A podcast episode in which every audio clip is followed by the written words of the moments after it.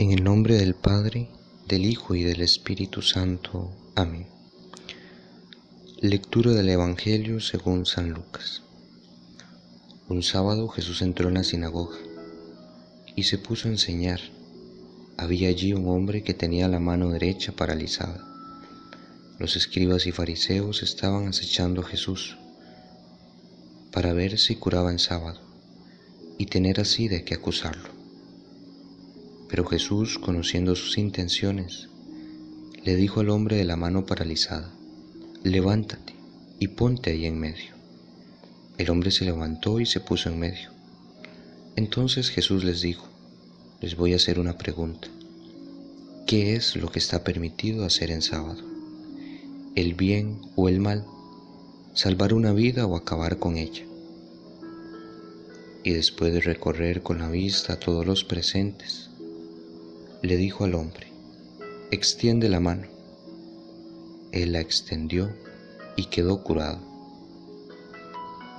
Los escribas y fariseos se pusieron furiosos y discutían entre sí lo que le iban a hacer a Jesús.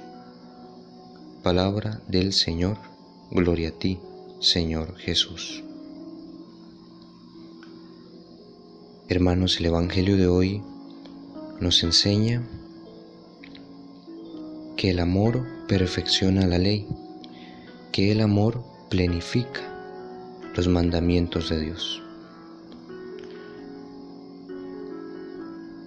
De esa manera actuó Jesús en aquella sinagoga, en la cual entró para enseñar, dice, y terminó dando una gran lección, la lección de que el amor lo supera todo. Jesús no fue indiferente ante aquel hombre que tenía la mano paralizada. Tampoco hoy Jesús es indiferente ante nuestras necesidades, ante aquello que nos tiene paralizado. También hoy Jesús quiere curar aquello que nos detiene, que nos preocupa. Lo quiere hacer y lo puede hacer pero necesita también de nosotros. Dice el Evangelio que Jesús le dio dos órdenes a aquel hombre, y en ambas ocasiones él obedeció. Primero le pidió levantarse, ponerse en medio, y él lo hizo.